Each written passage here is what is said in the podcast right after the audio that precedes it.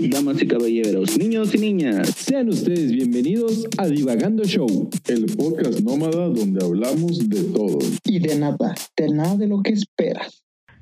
Con mi compañero, mi amigo, mi hermano, mi perro, el Panda Noxville. Amigo Panda, ¿cómo estás? Hola chicos, ¿cómo están? ¿Cómo se encuentran? ¿Qué tal? ¿Qué, ¿Cómo les va su vida? ¿Qué les dice Dios?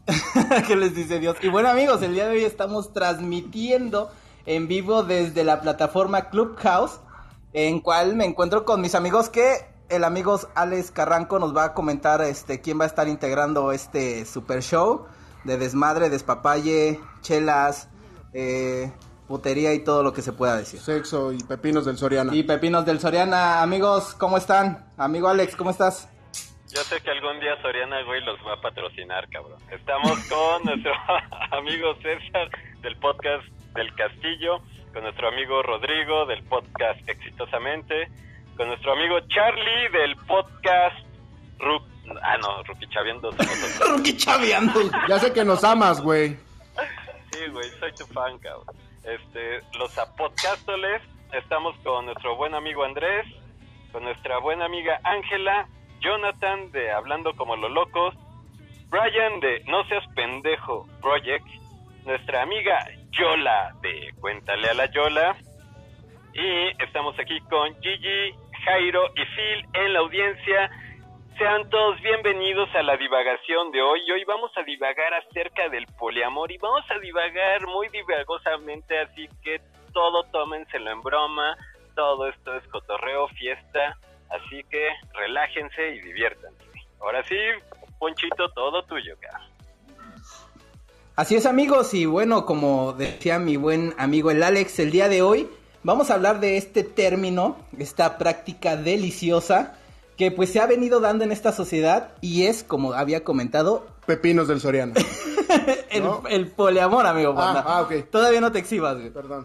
El poliamor. Y es que, pues bueno, amigo, les comento que mantener relaciones afectivas y sexuales con varias personas a la vez eh, es un poco complicado, ¿no? Y que es una práctica que desde hace tiempo se ha venido a, a dar como más conocidamente, ¿no? Se han Como venido si- dando. Se han, sí, legal, se han venido dando, ¿no? Pero la verdad es que no es tan común en, en, pues, en esta sociedad que ahorita vivimos. Es que en el occidente sí ya era común, güey. En las religiones como, pues, más musulmanas, islámicas, ese pedo ya, ya existía, güey. Ahorita ya lo estamos acogiendo nosotros para acoger entre nosotros, güey. Exacto, ¿no? Y es que esta sociedad, este, a- nos ha dicho que tenemos que eh, llevar a cabo la monogamia, amigo panda. Yo soy partícipe de la monogamia, güey. Sí, ¿no? Sí, yo sí soy sí, fiel. sí, sí, sí. Si tú eres fiel, Sí, completamente. Yo soy fiel como perro. A los pepinos de Soriana, cabrón. Eso Exactamente. Fiel a los pepinos de Soriana. Si, al- si algún trabajador de Soriana me está escuchando, hágaselo saber a sus superiores, por favor. Ya no hacen los pepinos como antes. Y bueno, les comento que la mm, Real Academia Española eh, pone una palabra que se llama transgredir. Y eso es, pues obviamente, que quebrantar una ley, ¿no? Y asimismo, el diccionario Oxford define al poliamor como una práctica de entablar múltiples relaciones sexuales con el consentimiento de todas las personas involucradas. Pero bueno, si tenemos esas dos partes, podemos decir que en nuestros días el poliamor es un transgresor. En nuestra sociedad el poliamor puede volverse en contra de la ley, amigo panda. Pues es que, según yo, aquí en los Méxicos, no sé, en otros países de Sudamérica, güey, o en Estados Unidos, según yo no está permitido el poliamor, güey. Ante la ley y la sociedad y cualquier religión que no sea islámica o musulmana, no puedes tener más de una pareja, güey. Exacto, amigos de Divagando Show. Y es que les comento que en la Constitución de 1857 de México, el matrimonio tiene al menos tres características. Una debe de ser considerado como un contrato civil. Y sí, porque firmas a huevo, te mandan a firmar o algo así. Y del- cuando firman nada más escuchas la risa del diablo, güey, ya mamaste. Sí, sí, sí, sí. Dos, se confiere a la autoridad civil la facultad de regu- regularlo, güey, porque también no es que te... Claro, te- para te que, no andes, de para que no andes de pito loco. Ajá, exacto. Y tres, se concibe como la unión monógama y heterosexual entre hombre y una mujer. Eso es lo que dice la ley. Chale, no mames. sí, exacto. que por lo cierto, Se me acabaron los chistes, güey. que por lo cierto el tema de, de que sea heterosexual se ha ido cambiando eh, conforme va el tiempo, ya que en, en algunos estados de la República ya se ha autorizado el casamiento entre personas gay y no hay problema, amigo. Como pana. Veracruz. Sí, no, y de hecho aquí en Morelos también han, han hecho este casamientos gay y no pasa nada. ¿Qué pasa? Pues no, nada, güey, tú acabas de decir que no pasa nada. Hay un hoyo donde meterlo. Pues Sí, güey. Si, no te gustan Diría- los diría- gays, no te cases con un gay. Diría un viejo sabio, aun- con que sea agujero, aunque sea de caballero.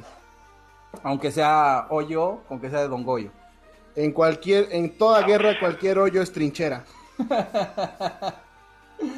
Y bueno, también cabe recalcar que tener más de una pareja sentimental estando cansado no es un delito, güey. O sea, el, el tema de la práctica de, de tener como, como decías ahorita, ¿no? Un amante, güey. Eso no está castigado, güey. Eso no pasa absolutamente nada. Pero si tú te quieres casar con otra persona, güey, en México hay una multa, güey. Y eso puede ser 5 años de prisión o de 180 a 300 días de multa por andar de chile suelto, mi hermano pana. No hay pedo, lo pago. Lo vale, ¿no? Lo vale, lo pago.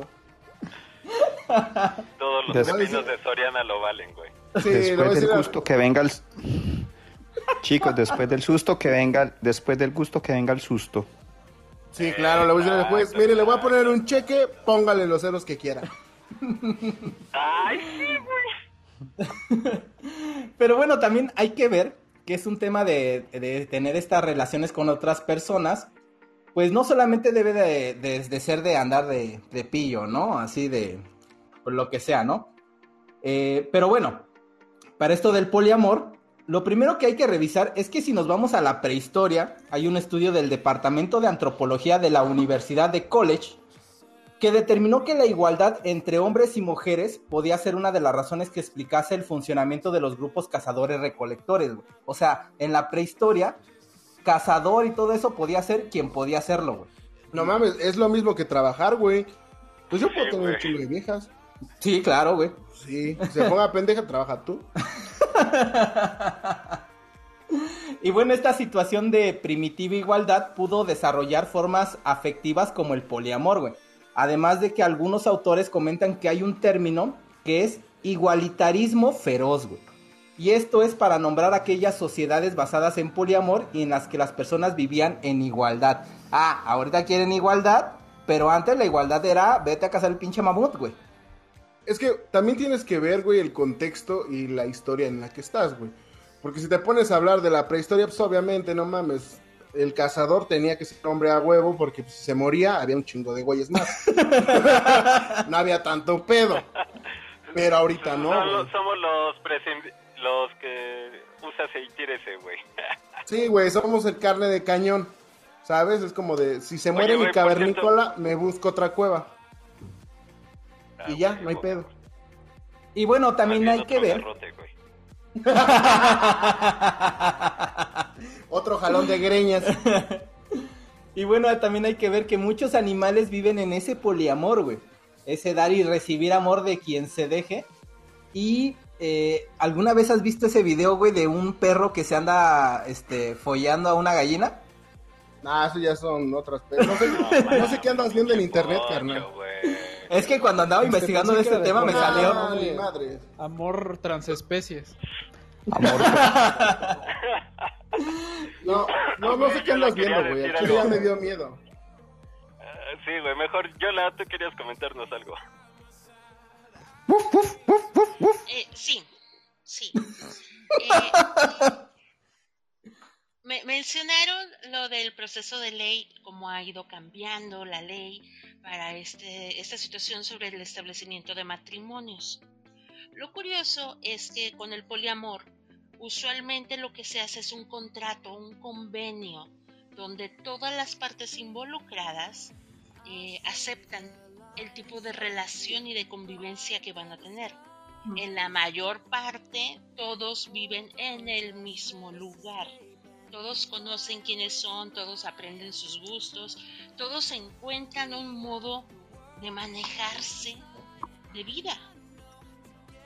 Y en Así es. México sí hay comunidades bastante grandes y bien establecidas y reguladas, eh, que incluso eh, eh, pueden encontrarlos en Facebook, en la página de Poliamor México, y eh, que hay páginas de poliamor de cada estado y de muchas ciudades en la República. Es algo que ya, eh, si mal no recuerdo, lo que lo último que leí fue que se estableció después de los años 60 y que han sido comunidades que han crecido y se han favorecido del compartir y del entendimiento, de los acuerdos, del saberse que están con las personas con quien quieren, con quien quieren estar y están disfrutando no solamente de lo económico, que es el gran, el, por decir así, uno de los grandes beneficios que puedes encontrar, sino también de lo afectivo, de saberte que tienes a otra persona que te escucha, que te mira, que te ve, que te ofrece ese apoyo que quizás a veces este, sientes que hace falta cuando estás con una sola persona. Exacto, y más adelante vamos a ver esos temas porque hay diferentes tipos de poliamor. Pero bueno, amigos de Divagando Show, aquí viene la pregunta y es, ¿en verdad se nace para amar a una sola persona? ¿Ustedes qué dicen? A ver, aprovechando que subió Brian al escenario. Brian, A ver, pero disculpen, ¿cuál era? Cuál era? Que no escuché la pregunta. Pero Eh, ¿me, me puede repetir, profe? es, ¿en verdad se nace para amar a una sola persona? No, ni madre, no, no creo.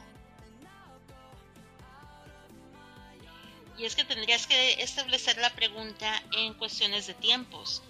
¿Sí? ¿Naces para amar a una sola persona en exclusiva durante este momento? ¿O tienes la apertura de decir, ok, puedo amar a alguien más ahorita? Sí, exacto, ¿no? Y también el tema del poliamor va en el tema de madurez. ¿Cómo puedes eh, complementarte o cómo puedes hacer que esas parejas y tú estén de acuerdo en compartir el amor? No sé, papá Diosito, yo digo que se enoja. No metas a los más de 3.000 dioses en esto, por favor. sí, güey, pero a ver, Charlie, Ch- Charlie está estudiando medicina, que nos diga. A ver, ¿cuántas enfermedades venéreas Eh. has tratado? Has No, es que, es que ¿qué, qué quieres que te diga? Porque qué relación hay entre medicina y el poliamor, no, este... Pues las o sea, te enfermedades que la venéreas. promiscuidad- Te puedo decir que la promiscuidad sí, sí te trae algunas enfermedades, como, como dicen por ahí, eh, de transmisión sexual, pero... Pero aquí lo que... Este...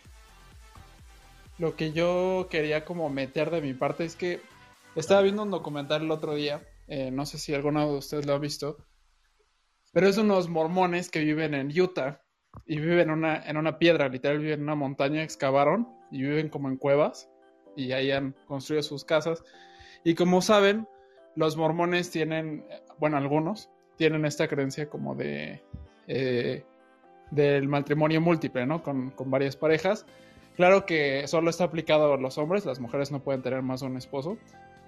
Pero, pero viendo este documental, eh, y no sé si es porque tal vez está mal aplicado como este concepto del poliamor, pero ves a las personas, al menos a las mujeres, y se ven absolutamente miserables. O sea, digo, el hombre tiene como cinco esposas, pero las mujeres no se ven felices, están como todo el tiempo eh, compitiendo una con otra, están, eh, este...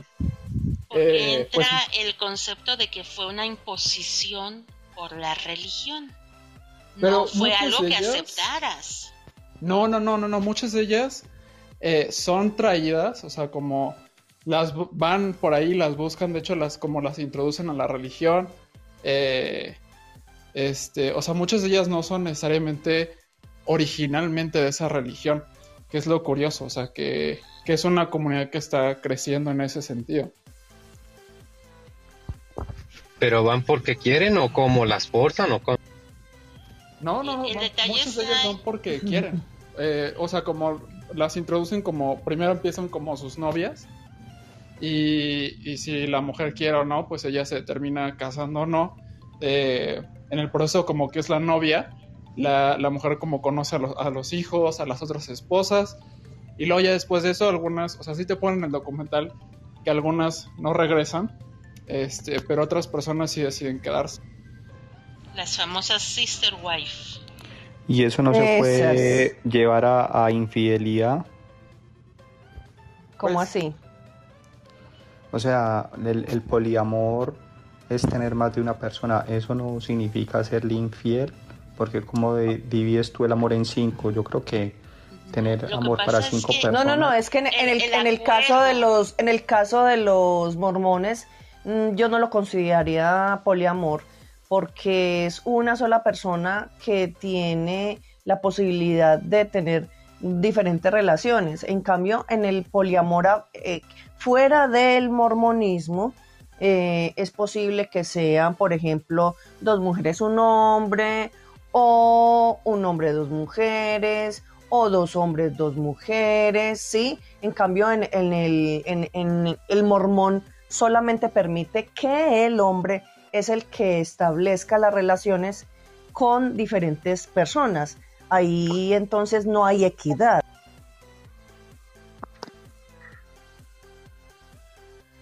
Y es que cuando hablamos de poliamor, no hay una infidelidad, porque están los acuerdos establecidos, están los manejos de que, bueno, somos nosotros tres, cuatro, cinco, veinte, y es entre nosotros.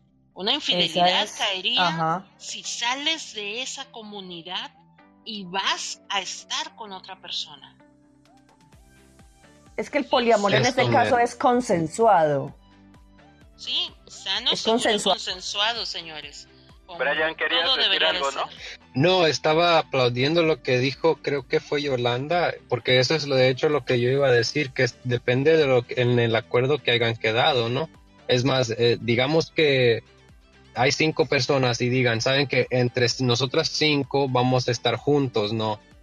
Pero si ustedes quieren de alguna manera tener algo con alguien, hablen con nosotros y si quedan en ese acuerdo que después de hablar le dan permiso a esa otra persona, todavía no es infidelidad. Creo que la infidelidad viene más del, de este, del fallar en el acuerdo que estaba. Exacto. Oye, por cierto, déjame darle la bienvenida. Gigi, muchas gracias por acompañarnos una vez más a nuestras locuras y divagaciones. Bienvenida. ¿Tú qué respuesta tienes para la pregunta que hizo Poncho? O Hola, muchas gracias. ¿Cuál era la pregunta? Perdón, que justo tuve que levantarme y no, no escuché bien la pregunta. La pregunta fue, sí, la pregunta fue que si realmente nacemos para amar a una sola persona. Ah, esa sí, esa la había escuchado. Em, lo que yo iba a decir sobre eso es que depende de la persona. Creo que hay personas que aman de a una persona a la vez y puede haber, o sea, que siento que es mi caso y creo que puede haber personas que amen a varias personas a la vez. Que no es mi caso, no sé cómo funciona, pero creo que es posible. Bueno, también tienen que recordar una cosa importante, que como toda especie somos animales, somos parte del reino animal, con un intelecto mucho más superior, pero sin en cambio también no nos exime de que tenemos ese, eh, ese instinto animal, como muchos otros, de ser monógamos o ser polígamos. Entonces, por ejemplo, las marmotas son eh, monógamos, eh, esos se casan con una sola pareja toda su vida y duermen abrazaditos en el agua y todo bien bonito, ¿no? Un pinche pingüino no, un pingüino apa- aparte de que es cruel y ojete y viola a sus crías, pues es que si lo hacen, güey. Pues son, son animales, entonces nosotros como animales creo que tenemos ese gen de ser monógamos o, o no. Así es, amigos, y dejen... Comento que el 90% de las aves son monógamas, como dice mi amigo el panda, pero mientras los mamíferos, mamíferos, perdón, solamente representan el 3%. Y nosotros perne- pertenecemos a los mamíferos, o sea, somos cochinos. Somos de la taxonomía mamífera. Nos gusta mamar. John, querías decir algo, güey. No, no, estaba escuchando, Di, di, estaba di, di. escuchando eh, demasiado bueno eh, el enfoque que le dan. Pero fíjate esto, yo me hacía una pregunta con respecto al tema. Ok, em, dos cosas. Primero, podemos eh, eh, poner el foco en aquellas eh, parejas de tres, en esos tríos, en donde está el hombre y dos mujeres. Ah, qué sabroso. Ahí el hombre, un tema cultural, bueno, lo podemos decir que es un poco machista la visión, pero si nosotros nos vamos a una visión o un enfoque de dos hombres con una mujer, ese, ese, esa relación de poliamor es muy escasa.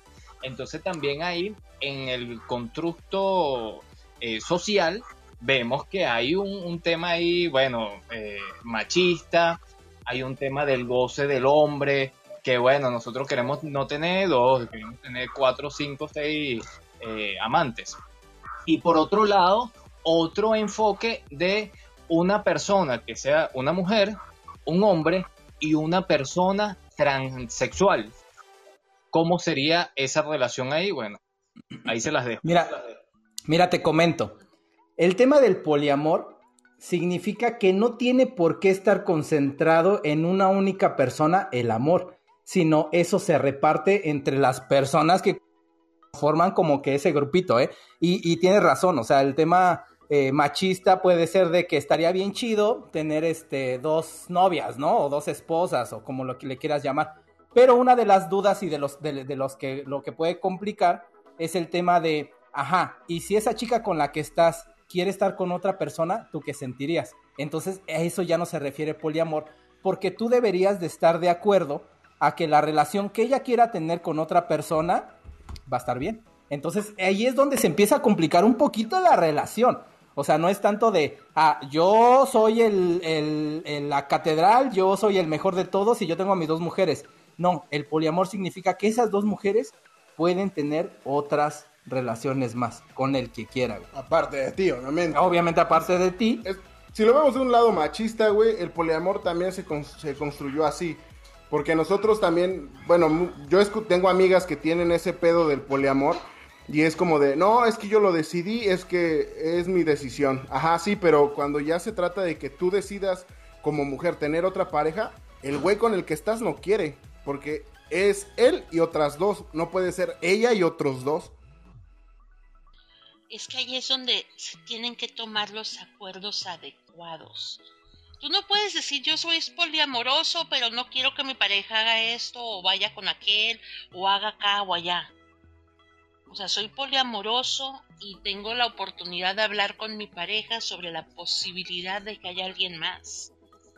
Tengo eh, la apertura de conocer a otras personas porque mi pareja lo desea y yo también lo deseo. Si tú no estás en ese nivel, realmente no puedes pensar en vivir una relación poliamorosa.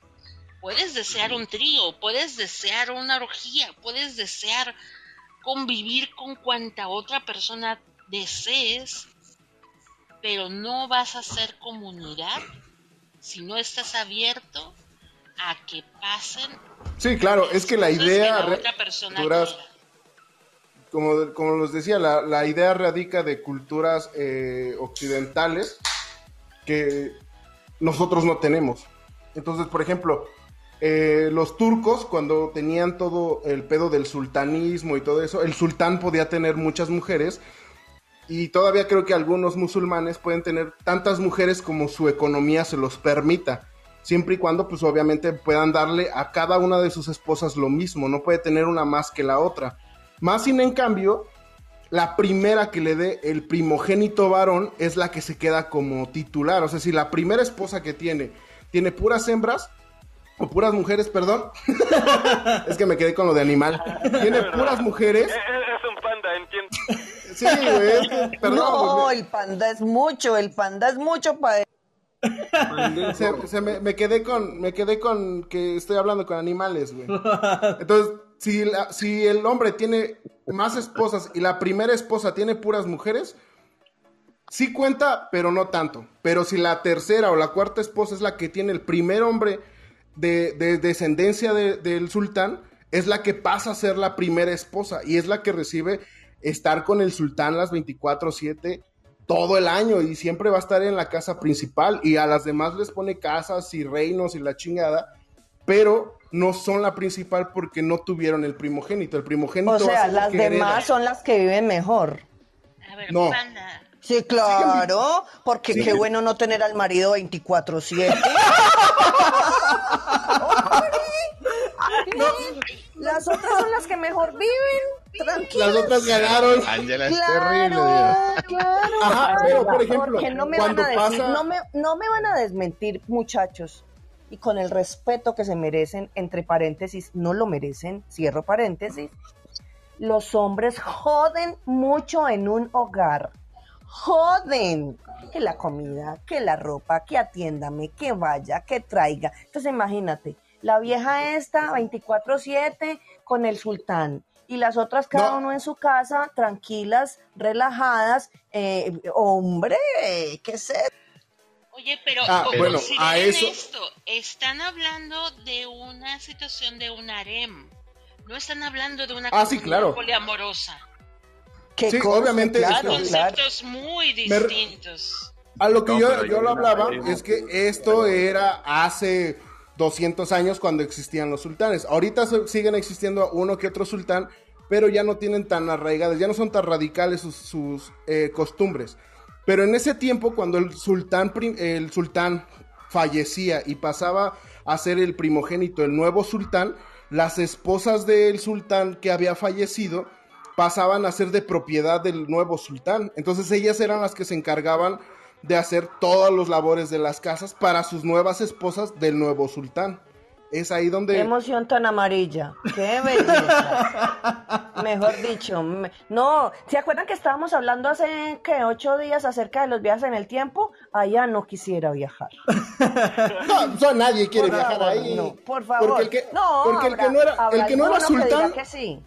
No, es que ni yo quisiera viajar ahí porque si yo no era sultán y yo era guardia del sultán o era guardia de Te alguna de las las esposas, pelotas y te dejan un eunuco. Exactamente, era un eunuco. Por eso el muñeco se eunuco, llama claro. eunuco. Yo no quiero ser un eunuco. Y bueno, amigos, Me gustan mis bolitas. Y bueno amigos, quedamos de acuerdo que el tema del poliamor es pues repartir ese amor afectivamente, pero estas relaciones llevan a bastantes problemas. Y uno de los primeros problemas es revisar el tiempo que le debes de dedicar a cada persona. Y eso es bien complicado porque si de por sí tener una sola pareja es difícil dedicarle tiempo, ahora que tengas tres, cuatro, eh, debe de ser como que la muerte, ¿no? A ver qué, qué hacemos. Y también hay que tener No, pero- noción. Perdón, tener- pero yo creo que en ese caso del mm, retomemos lo que dice Yola. Hay un acuerdo. Si hay un acuerdo, por ejemplo, de que no importa el tiempo, ahí no va a haber ninguna dificultad. Es decir, no lo veamos como un problema, sino que lo veamos como un vector que em, incide en las relaciones, en el poliamorismo, pero no, no, no tiene que ser un problema en sí. Otro de los problemas que detectamos en este tema de los poliamor es el no mezclar los sentimientos. Y la verdad es que sí es bien complicado el tema de, seamos honestos, cuando tienes una relación, a todos los quieres diferente. Entonces, puede ser que una de las parejas te llene más que otra, pero como el contrato o el convenio, como ustedes lo ponen, es que todo debe ser igualitario, ¿cómo repartes ese amor? No es que no es igualitario, es equitativo. Y lo equitativo no es igual lo mismo para uno y para otro, sino que dependiendo de las características, esta persona recibe esto y esta persona recibe lo otro. No es cuestión de cantidad, es cuestión de... Exacto, ¿no? Así, eh, por ahí este, tenía una amiga psicóloga que decía, oye, los hijos no necesitan 20 horas estar con ellos, sino necesitan tiempos de calidad. Así estés una hora con ellos, esa hora debe de ser de lo más chido para ellos y con eso te lo agradecen infinitamente. En vez de estar ocho horas con ellos y que a las 3 ya estés de, ya no saltes, ya no hagas el despas- des- desmadre, este, mejor me pongo a lavar, ya pongo excusas para decirte, oye, vete, vete para allá. Entonces tienes muchísima razón. Debe de ser el tema de la calidad que les damos de amor. Oye, güey, pero yo no he escuchado ni a César ni a Rodrigo que andan como... ¿Será porque... Andan apagados, es que andan tristes porque no tienen poliamor, güey. ¿Quieren unos pepinos? ¿Qué hace? ¿Quieren unos pepinos? Se los mando. eh, a mí se me hace tan complicado ese concepto. Si de pana, o sea, ya lo están diciendo desde un principio. Si tener una pareja, yo vivir con mi esposa es súper complicado. O sea, llevar un poliamor, yo no lo veo. pues. O sea, yo no me veo ahí. Sí puedo aceptar que alguien sea de esa manera, no tengo ningún problema, pero yo personalmente lo veo extrema. O sea, vos no serías capaz. No me siento preparado psicológicamente como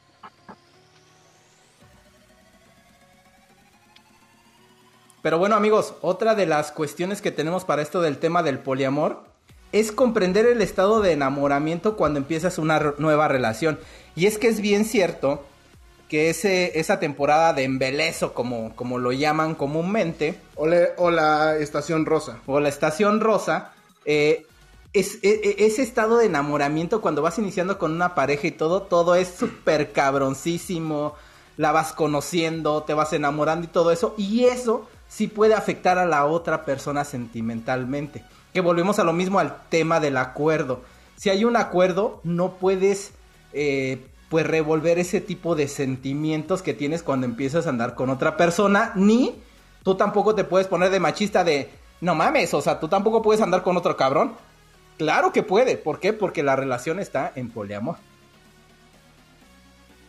Ahora sí, Rodrigo. Pero, pero bueno, justamente acabas de hablar eso del embelezo y, y, por ejemplo, económicamente hablando, para mí el poliamor es una de las peores inversiones o bueno, de los peores gastos de en los que puede incurrir uno, porque imagínate, empiezas una relación con una persona y esa persona te dice, ah, pues nuestro aniversario es en enero. Y luego empiezas otra relación y, madres, el aniversario es en febrero. Y empiezas otra relación y marzo, ¿no? Entonces ya tienes tres aniversarios en tres meses distintos y, y como a las tres les tienes que, digamos, dar su, su lugar y dar su, su cariño y bla, bla, bla, tienes que festejar tres aniversarios. Entonces se vuelve una situación económicamente muy difícil, por lo cual para mí sería uno... Es como festejar todos los cumpleaños de las personas en tu casa. Es la misma Sí, vaina. Es la misma cosa. Güey, Sí, sí, pues, que, no se te salga, que no te se, se te salga el codo. Es decir, lo tacaño. No seas marro, carnal. No hay nada peor que un hombre tacaño. Son, son tres sueldos, son tres sueldos para mantener una casa, tres, cuatro, cinco, veinte. Sí, y- o, o que se te, o que, o que confundas el cumpleaños, ¿no? Ay, Ok. Para eso está Facebook. O que comple- le llegas con las flores y le dices, no, feliz cumpleaños, a cabrón, si el mío es en noviembre, güey, y estamos en febrero, güey. Por eso le llevas flores a todas, a todas. O a Un todos, ramo, o a todos. Un ramo, o a todos, exactamente. Ven a lo que me refiero, es súper complicado. Es complejo, no es complicado. Es ponerse Pero yo- de acuerdo. Rodrigo, Yo me iría a la parte, Y yo me iría a la parte mental, el mindset. así. Así es, amigos, y Sí, bueno, otra de las dificultades que... Alguien se quedó con la idea. A ver, ¿qué metal? No, no sé si me escuchan. ¿Me escuchan bien? Sí, ah, tienes tienes un poquito de eco, ¿no sabes? Es la Es la conciencia. Como yo hablo desde No seas pendejo proyecto. Dale. No seamos pendejos. Si nosotros no estamos en el esquema poliamoroso, eh, habría que preguntarse cuáles serían los elementos que estarían dentro del mindset de una persona que evidentemente identifica que en el poliamor puede desarrollarse como persona. Es decir, eh, estamos haciendo aseveraciones desde el tipo económico, desde la construcción cultural machista, desde una percepción de que las mujeres están en desventaja, desde una concepción religiosa, cuando realmente lo que vemos en, en términos de poliamor es una relación abierta, acordada, eso sí, como bien lo ha planteado Yola, pero es una relación abierta. ¿Abierta en el qué sentido? En el que uno se identifica que puede o no satisfacer a totalidad a una persona, y le da la posibilidad a ese ser que uno ama, porque como bien lo dice eh, los muchachos de Rookie Chaveando, partimos es de una condición afectiva, entonces entiendo que yo no puedo colmar las expectativas o me siento eh, probablemente con la posibilidad de darle elementos adicionales a mi pareja para que tenga otras, otro, otro, otro crecimiento en, ese, en, términos afectivos y permito me permito a mí y le permito a la pareja participar de una relación más abierta con otras personas para que entre todos construyamos esa eh, o vayamos eh, subsanando esas dificultades afectivas. Entiendo yo que ese puede ser el mindset de estas personas. ¿Eso que involucra? Pues en algún caso, una percepción, si se quiere, machista, como bien lo ha planteado Jonathan, probablemente sea así, probablemente hay algo allá en el disco duro que está rayado, que, que te hace pensar eso, pero probablemente también sea que como se identifica que, que las familias eh, nucleares que hemos venido conociendo son familias condenadas al fracaso, que la monogamia entre, entre comillas y el matrimonio como institución está probablemente en entredicho en los últimos tiempos. ¿Y mandado a recoger? pues no sé si mandado a recoger porque sigue existiendo, ¿cierto? Pero pero, pero digamos que sí, Ángela, podemos dejarlo ahí abierto para que pues, pueda ser una institucionalidad que pues obviamente obedece a un esquema de, dominación que pues, hoy en día estamos revisando esos esquemas de dominación, eso pueda llegar a cambiar. El poliamor toma forma y, y, y, creo que yo fuerza en los años 60 en el, en el tema de la liberación sexual, porque ¿qué se plantea en la liberación sexual? Era precisamente entender que las mujeres, ojo, las mujeres eran seres, sujetos, con la capacidad, el poder de decidir sobre ellas mismas y sobre otros, porque antes era el modelo de hombre, ¿cierto? Era el hombre el que decidía y por consiguiente el esquema matrimonial como lo conocíamos. Entonces, en esa apertura, eh, que puede ser como una tercera cuarta ola del feminismo, pues obviamente también vienen a discutirse esas otras cosas y, dejar sobre la mesa de que probablemente eh, uno como hombre no llene y no colme las expectativas de una mujer en términos afectivos y se pueda dar la posibilidad de que otros hombres puedan hacerlo y compartir entre todos bajo esa dinámica. Ahora, no es que yo esté tomando parte por el uno por el otro, porque como les digo, no hago parte de una comunidad poliamorosa, pero entendería desde de lo que hemos evidenciado a través de, la historia o de la construcción histórica de ese concepto de poliamor, pues que hoy se justifica en términos de poliamor, porque de otra manera, miren, si no hay un acuerdo, sería una ilegalidad, sería una disrupción o sería un, contrasentido en nuestra sociedad. y ahorita lo que dijiste de la familia como institución, no me acuerdo dónde lo leí, pero se suponía que eh, en una tribu, unas tribus, no me acuerdo tribu cuál o dónde era, pero este la cuestión es que en esa tribu los adultos mayores era quien cuidaban a los hijos y entre pues la población en general pues todos contra todos, ¿no? Ahí este no había problema de quién era el padre o quién era, bueno, sí, quién o quién era la madre. Este porque los adultos mayores cuidaban y entonces eso permitía que como que todo el mundo viviera más feliz en esa tribu, pero ahorita se me fue totalmente... Pero, pero es por allá como en Indonesia, por allá, yo creo haber visto el mismo documental. Pero bueno, les comento, en este tema del poliamor hay como una regla que se llama los tres círculos. Y esos tres círculos, cuando a un poliamor se refiere a tres personas, es respetar cada uno de los círculos que tiene cada persona. Ejemplo, volvemos al mismo tema de hace un rato, ¿no?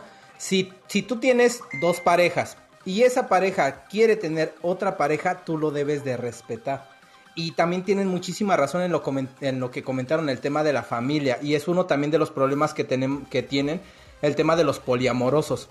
¿Cómo le dices a tu familia, este, es que ella es mi novia y, y al segundo día llevas a otra novia, ¿no?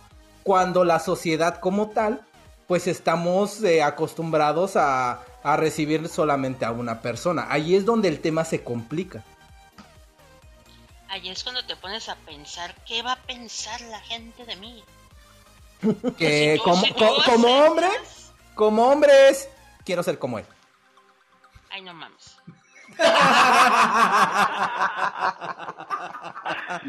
Qué naturalidad.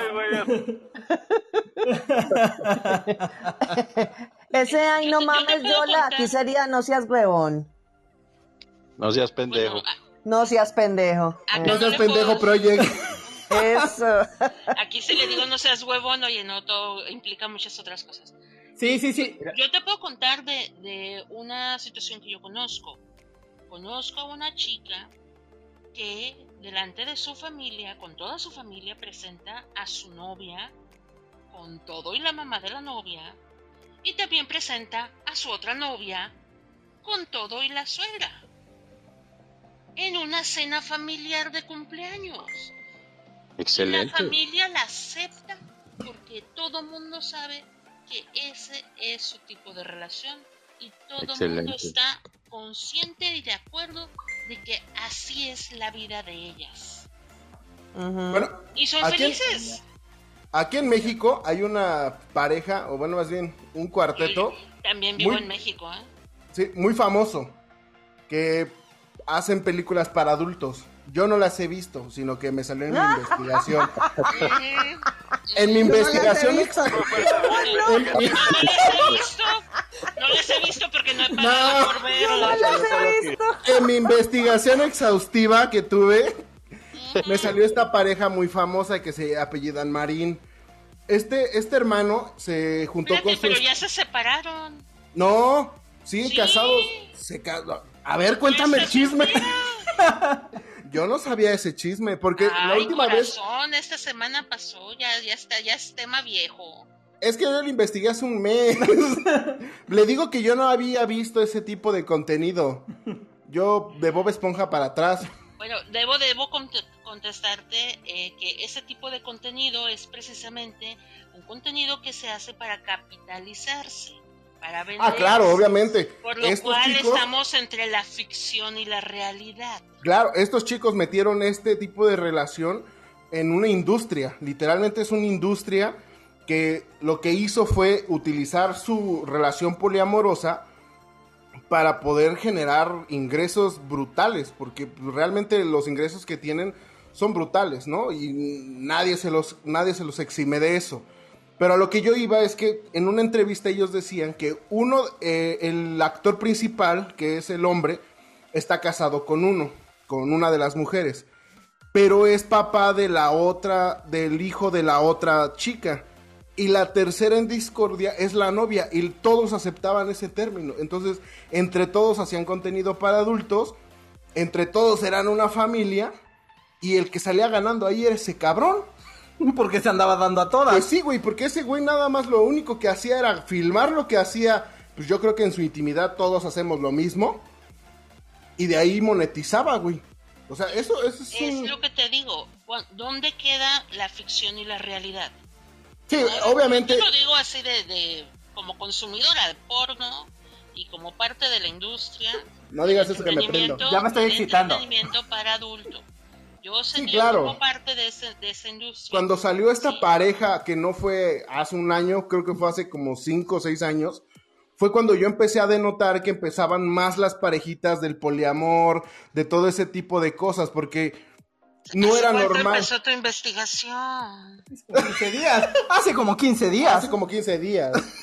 cuando descubrí esta familia.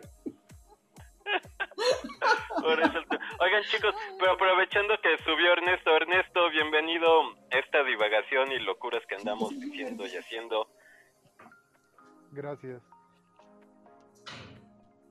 Acércate un poquito a tu micrófono, Ernesto, porque te escucho bajito. Hola, ¿sí me escuchan bien o, o no me escuchan Ahí bien? está, mejor.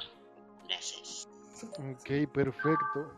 Pues hablando de esa, de esa misma familia que, que nadie hemos visto, pero que todos sabemos, pues no sé, ¿no? Creo que el poliamor es algo eh, complicado y sencillo a la vez, ¿no? Porque es complicado para muchos entender cómo, cómo puedes tener una familia, una relación entre, entre muchos, ¿no? Porque al igual muchas veces varios de- decimos, ¿no? Si con una no podemos, con uno no podemos, ¿cómo tener dos o tres más? que eso conlleva pues muchos más eh, problemas, tanto físicos, emocionales, psicológicos, etcétera, ¿no? Entonces, yo creo que aquí también depende eh, el estado de cada persona, ¿no? El estado y la necesidad de cada uno. Porque yo siento, sin menospreciar a nadie, pues siento que al mismo tiempo han de tener una escasez en algún, en, en algún aspecto, ¿no? Que por eso necesitan eh, a, más, a más personas en una sola relación para poder sentirse eh, completos todos. O no sé, no sé si ya llegué tarde a esta... A esta No, perfecto, mi hermano. Sí, y fíjate que creo que diste, ¿no? Pero igual como que esa escasez también puede ser una complementación de más cosas. No sé, a ver, yo creo, yo la... Eh, sí, de hecho, me estaba acordando de algo. Porque, bueno, seamos... Quizás a ustedes no les haya pasado, pero en el tiempo de mis abuelitos, el señor tenía la casa chica, la casa grande y la casita del Infonavit. ¿no? no sé si me entiendan. Tenía sus tres mujeres bien acomodadas y bien puestas para lo que él quería. Yo creo que ha habido una evolución en el pensamiento y se ha dado oportunidad de decir, ok, hagamos las cosas diferentes. No es tan obligatorio tener tantas amantes cuando pudiéramos todos estar en comunidad. ¿no? Podría ser.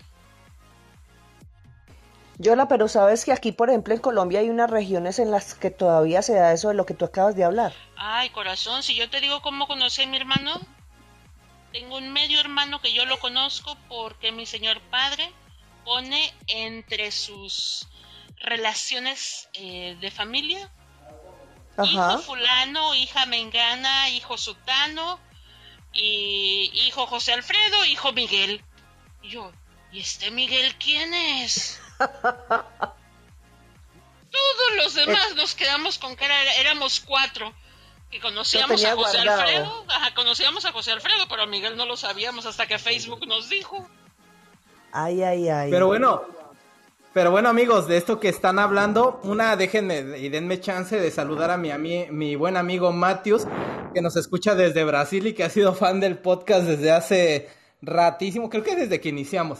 Pero bueno, este tema de, de lo que están contando de, de- los abuelos, que la casa chica y la casa grande, va muy referente a los tipos que hay de poliamor. Y uno se llama polifidelidad. Y esto es que involucra múltiples relaciones románticas donde el contacto se- sexual se restringe a, a los miembros específicos del grupo. O sea, sí puedes llegar a un acuerdo donde dices, güey, solamente le vamos a poner entre nosotros, güey. Y la otra, la que estaban contando ustedes, es las relaciones jerárquicas, que es donde distingue entre la relación primaria y la secundaria. Y hace un rato estaba platicando precisamente de esto con el panda, donde le comentaba de, sí, güey, o sea, va a haber un- una relación poliamorosa donde vas a vivir con una persona, no sé, de lunes a jueves, pero viernes y sábado y domingo te vas a ir con la otra. Entonces, sí se pone un poquito complicado poder organizar pues esos temas. Acuerdos. Hay que tomar acuerdos y decir, ok, ¿le, entramos o no le entramos? Es que también tenemos que entender que el humano por naturaleza, aún existiendo un acuerdo o un papel firmado, es terco y es necio en muchos aspectos. Por ejemplo, por ejemplo, cuando tú eres hijo único, no sé, digamos seis años, siete años, que ya, ya concibes eh, más o menos lo que es la vida, ya tienes noción de lo que es ser hijo único y que tus papás te tengan atención solamente a ti, y de repente nace un nuevo integrante que es tu hermanito menor, tú ya no lo ves como tu hermanito menor al que tienes que proteger. Eso te lo van inculcando conforme vas en la marcha.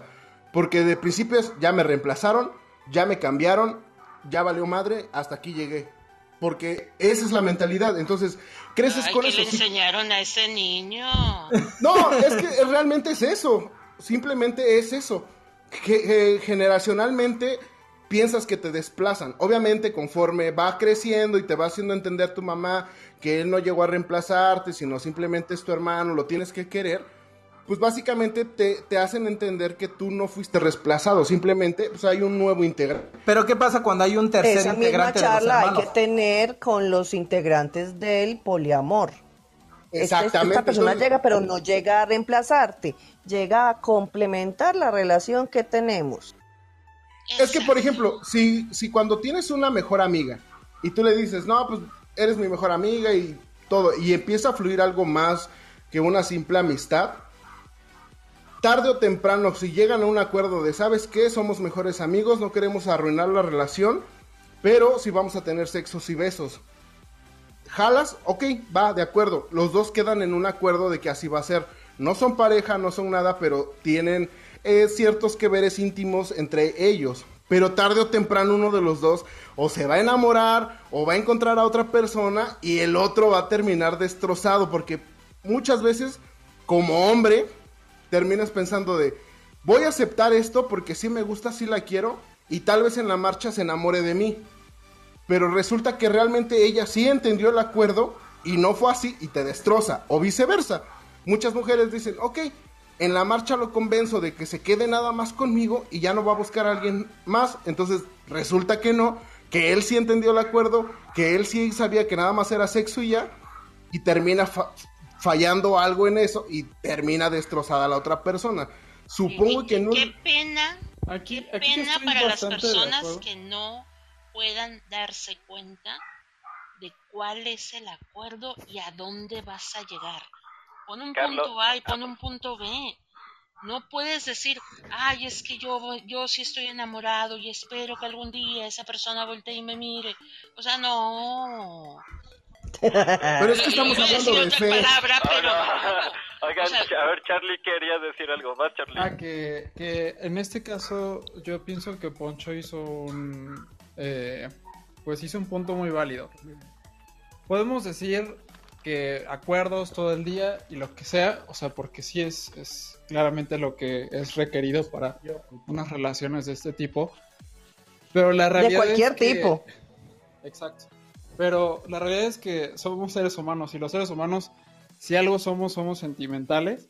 eh, y no, no creo que sea algo exacto, o sea, no creo que sea posible en todos los casos eh, que a pesar de que, digamos, sí llegamos a este acuerdo y lo que sea, la- el cumplimiento de este acuerdo, que sea al menos de alguna de las partes, al menos podría, podría fallar. O sea, no creo que sea una... Bueno, Charlie, es que Una hay algo que se llama renegociar. Y terminar también. Yo, yo, yo, antes de que empieces, este, Diego, Chuy, Abdel, Phil, Lina, Victoria, Eric, bienvenidos a esta sala donde ya saben cada sábado divagamos y divagamos. Sean bienvenidos si quieren subir al escenario a divagar con nosotros, a echar relajo, pasárnosla de fiesta. Aprovechen porque ya estamos llegando casi a la hora y en un ratito vamos a cerrar esta sala, así que es su oportunidad. Ahora sí, yo... Me habían dicho que era hasta las 4 de la mañana. Ay, panda, pero no es hora, panda. Es que en China sí son las 4 de la mañana, pues. Ah, ok, ya voy. Perdón, ya me voy a dormir. Bueno, ahí te va. Digamos que vas a rentar un departamento. Pasa el año de la renta del departamento y el dueño del lugar dice, sentémonos a renegociar el contrato. Tú tienes que estar en la disposición porque pues, el lugar es de él y tú quieres estar ahí, ¿no? Entonces, cualquier acuerdo que tengamos, cualquier posibilidad que haya, incluso como amigos nos ha pasado. De que tú puedes hablar con tu amigo y decirle, sabes que no mames, yo ya no quiero ir a ver tus pinches juegos de fútbol. Me cansa ir de aguadora para no ver nada y para no hacer nada. O sea, hablas, negocias, vuelves a poner las cartas sobre la mesa cada vez que sea necesaria. Y eso yo creo que debe de pasar en todo tipo de relación. Es que entonces ahí es justamente donde, o sea, justamente en esta rego- regos- eh, reno- renegociación hablamos de, de que puede haber, o sea, sí hay, sí puede haber cierta incapacidad eh, de un lado, ¿no? Para, para este tipo de relación, ¿no? Eh, por el cual se requiera esta renegociación. Sí. Tú dime cuántas veces necesitamos volver a platicar y dime cuántas veces tenemos que sentarnos y, y tomarnos un cafecito y ver, ok, cómo estamos llegando a los objetivos que nos planteamos, cómo estamos alcanzando las metas que queremos. Y si no se está haciendo, pues hay que buscar otra estrategia. Pero creo que eso debe de, de servirnos para todo, para todo. No solamente en un proceso de, de una relación, sino hasta lo más básico de nuestra vida. Oye, yo, Y bueno- yo quiero también eh, echar un cuentico, porque mm, antes de empezar la sala tuve una... Sí, le, le dije a una persona, a una mujer, sobre la sala y sobre el tema. Y entonces, bueno, le expliqué más o menos lo que yo pienso y ella me dijo, no, de, de verdad que yo no, a mí no me gusta eso, de verdad que, que lo veo, lo veo mal. Y yo, pero ¿por qué? ¿Tú lo estás diciendo por tu, ti no te guste o porque está mal? No, sí, esto está mal. Me dice, eso está mal. Y yo, ajá, pero ¿por qué? ¿Cuál es la parte negativa de eso? Me dice, no, bueno, eh, las enfermedades de transmisión sexual. Y yo, ok, los eh, heterosexuales, las personas con una sola pareja, eh, son también tiran y, y cogen y, y todos estamos eh, no, estamos exentos a que nos dé una enfermedad de transmisión sexual. Dime otro, otro problema que hay. Entonces yo creo que en este mundo hay demasiada gente hipócrita, estamos envueltos en, una construcción social que todavía a pleno siglo XXI, 2021, nos parece extraño que otra persona quiera tener una relación diferente a la normalidad, entre comillas. Entonces, me parece que, en un, eh, para concluir, que eh, primero hay que dejarse de pendeje, pendejada. No seamos pendejos, eh, cito a Elke. Y segundo, que eh, tenemos que sentirnos bien porque la gente está feliz. Creo que ese es el peo, le decimos problema aquí en Venezuela, ese es el, el rollo, el problema que tenemos los seres humanos. Que no nos sentimos bien porque no están en nuestra sintonía. No, la gente puede meterse un pepino, como dice Poncho. o los muchachos panda. pueden. Ah, panda. Panda, si tú eres feliz metiéndote un pepino, yo estoy totalmente feliz porque tú eres feliz con tu pepino. Ese es mi como decía yo la ahorita, es que si tú, si tú, por ejemplo, no quieres esto, pues es que no es para ti. Es decir, si hay una norma, esa no quiere decir que usted tenga que definitivamente hacer lo que dice la norma. Hablando, por ejemplo, del matrimonio entre personas de su, del mismo género, del mismo sexo, tal. Si a ti no te gusta, pues simplemente no lo haces y ya. Así con lo del... Lo que pasa es que hay gente que tiene mucha cucaracha en la cabeza con el cuento de ese chip judeocristiano nos tiene jo- Por cierto, ah, perdón, vas Ernesto. Sí, es que sí, o sea, exactamente eso. O sea, estamos hablando de lo que nos decía Jon- Jonathan, ¿no? De lo que estamos acostumbrados a que es normal, pero realmente díganme qué es normal. O sea, todo y nada es normal, porque como avanzan los años, como avanzan los días, todo va cambiando, ¿no? O sea, hace, hace algunos siglos, pues los faraones tenían decenas de esposas y concubinas y todo, ¿no? Y no había ningún problema. Y esto también va a un aspecto biológico, ¿no? El hombre busca en todo momento reproducirse y crear descendencia, ¿no? La más posible para que para que su ADN sobreviva. Y por otro lado, las mujeres buscan lo mismo eh, biológicamente, pero buscan quien les pueda eh, garantizar esa supervivencia, ¿no? Entonces por eso un faraón podía tener muchísimas mujeres porque el faraón tenía el poder, el dinero, a los guerreros y todo para poder eh, para, para, para poder hacer que esa descendencia sobreviviera, ¿no? Y en ese entonces, pues era normal. Y hoy en día hay cosas que aparentemente no son normales, pero porque la sociedad ha regido reglas que ellos creen que son correctas, ¿no? Sin embargo, tampoco podemos decir que son correctas porque si alguien quiere eh, tener dos esposas, tener dos esposos, tener tres mujeres, tener dos cada, etcétera, podría hacerlo, ¿no? Siempre y cuando, como, como ya lo hablábamos, pues eh, lleguen a acuerdos, ¿no? Sin embargo, esto pasa con la famosísima friend zone, ¿no? El chavo que a pesar de que ya hubo el, el acuerdo donde él iba a ser amigo y no iba, y no iba a pasar nada más, él sigue insistiendo, esperando que algún día cambie, ¿no? Y esto es donde podemos llegar a lo malo del poliamor, que tal vez alguien nuevo entra esperando que la persona A pues deje a la persona B porque ella lo va a enamorar más o porque va a ser mejor en X cosa, etcétera, y finalmente este acuerdo no se cumple y, y es cuando llegan estos problemas. Sí, exacto, Sigamos, ¿no? Y bueno, de sigamos la- citando a Elkin, no, pero sigamos citando a Elkin, no sé. Oye, Angelita, este nada más llegó Diego, bienvenido a esta polidivagación. Mi hermano, bienvenido. No sé por qué siento que siempre sí nos vamos a ir a las 4 de la mañana. Horario China. Van llegando, van llegando. Pero deje- déjenme decirles que ah, como último punto que les voy a tocar para este tema del poliamor, es que en ese tema del poliamor no puede haber tampoco infidelidad. Y es algo completamente catastrófico con todo el tema que hemos hablado. Por el tema de que dices, ¿cómo que infidelidad, güey? O sea, si estás con varias personas, claro, güey. Pero, como dice Yola, hay un acuerdo, todos saben qué es lo que pasa, pero tampoco te puedes pasar de lanza de andar de pito suelto con lo que tú quieras, sino que ese acuerdo se debe de respetar y esa infidelidad sigue siendo prácticamente un delito.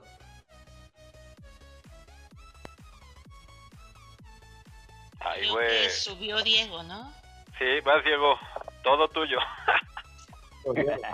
Buenísimo. ¿Qué onda? ¿Cómo están? Bueno, pues creo yo, porque he estado escuchándoles y está muy, muy interesante todo lo que han dicho. Concuerdo con muchos, muchos, muchos y muchas de ustedes sobre todo. Eh, pero creo que aquí la clave está en el mismo nombre, nos lo está diciendo. O sea, es poliamor, no es polisexo. Si tú quieres estar cogiéndote a, a cuanto, cuanto diablo quieras, pues eso ya no es necesariamente amor. Digo, vemos quienes cogemos con mucho amor, ¿verdad? Pero eso es un asunto ya diferente. Eh, la cosa es, si realmente hay amor entre los dos, o los tres, o los cuatro, o los siete, o los diez, no debe costar ningún trabajo hacer esta negociación y esta renegociación si es que cambian las cosas. Y no tiene que ser eh, necesariamente un asunto sexual eh, de orgías, ¿no? Que todas las noches. Eh, ahí está el asunto, lo veo yo. Por eso es, creo, tan difícil entender el asunto de qué es el poliamor, a pesar de que el mismo nombre te lo está diciendo. Tiene la palabra amor ahí, ¿no? Em, creo, creo yo, esto es como la, la base de lo que se ha estado discutiendo acá. O sea, ¿por qué hay inseguridades? Pues porque no estás seguro de si tú amas a esa persona. ¿Por qué hay infidelidades? Porque tú realmente no estabas amando a esa persona, sino que nada más querías tirarte a dos o tres personas al mismo tiempo, por ejemplo, ¿no? Entonces, a lo mejor me estoy viendo muy, muy romántico, muy purista, no lo sé, no me importa, pero esa es mi, mi opinión al respecto de este tema. Estoy de acuerdo, Diego, porque aquí llegamos a otro punto, ¿no? El amor. Muchos confundimos o confunden amor con el, el enamoramiento, ¿no? Y finalmente el amor como tal pues se convierte en otro contrato en donde tú decides amar a esa persona y en base a ese amor pues seguir diferentes reglas. Exacto, el enamoramiento dura dos, tres años, científicamente comprobado, me parece. Ya el amor ya es otra, otra cosa, como.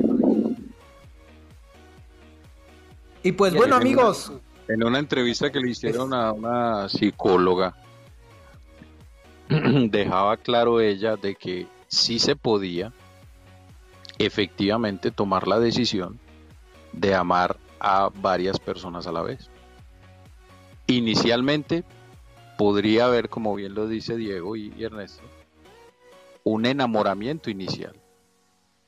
Pero se puede llegar, ojo, y esto fue una locura cuando ella lo dijo, se puede llegar a efectivamente tomar la decisión de amar a dos o a tres personas al mismo tiempo. Porque se ama por diferentes razones, no por las mismas razones. Y porque es una decisión, como tú bien lo dices, es una decisión. Cuando tú dices amar a alguien, lo amas a pesar de y tomas la decisión, independientemente si estás con él o no, o con ella o no, o juntos o no. Es una decisión. Entonces es muy interesante lo que planteas porque efectivamente, y creo que lo comentaba cuando hice ahora la intervención, es que el mindset debe ser ese. Pues como bien lo dices, si la idea es que nos juntemos todos para darnos todos por las orejas, por los ojos y por donde sea, pues eso ya es otra cosa. Y definitivamente pues no, no sabemos si cabe dentro de esa perspectiva, dentro de esa lógica. Pero es claramente eso como para dejarlo ahí, que efectivamente puede estar no vibrando con cada uno de nosotros, pero hay personas a las que eso sí les genera cierta vibración. Listo, Poncho. Y, perdón, perdón, Elkin, pero lo que, lo que acaban de decir creo que es súper interesante ese punto de vista porque entonces puedo asegurar que todos estamos en cierta medida en un poliamor, porque no necesariamente tiene que ser un amor sexual o un amor eh, de pareja, sino to- todos vivimos diferentes tipos de amor, ¿no? Sea el fraternal, sea el paternal, sea eh, el filial, pero todos tenemos incluso, o, o sea, varios, varios tipos de amor. Y, y no puedo decir que amo de la misma manera a mi esposa que a mi madre, pero para las dos tengo un amor distinto, ¿no? Y aquí estamos amándonos todos, ¿no? Bueno, Esa es una es que excelente apertura. Bueno, es que también tienen que entender que, por ejemplo, los filósofos hablaban de diferentes amores, como bien lo decías. Era, por ejemplo, Platón hablaba del amor platónico y era el amor inalcanzable, el amor que tenías por alguien que no podías tener. En este caso, él hablaba de una princesa eh, en Egipto. Era una princesa que ya había muerto, pero ese güey estaba enamorada, enamorado, perdón, perdidamente de ella, pero no la podía tener porque no fue en su era, no fue en su tiempo y ya estaba muerto. Entonces era un amor platónico que siempre iba a existir, pero ya no podía ser. Entonces, en nuestra era lo, lo manejamos como, por ejemplo, cuando te enamoras de un artista, ¿no? Pongamos de ejemplo Scarlett Johansson. Todos dicen, ah, es que estoy enamorada, es una mujer hermosa y puedes hacer lo que tú quieras, pero jamás vas a estar cerca o vas a poder estar con ella. Entonces, ese es un amor platónico que le tienes y es un amor que tal vez vas a tener a tu esposa y vas a tener una familia feliz y amas a tu esposa y la respetas y la quieres, pero aún así sigues amando a Scarlett Johansson, pero nunca vas a estar con ella.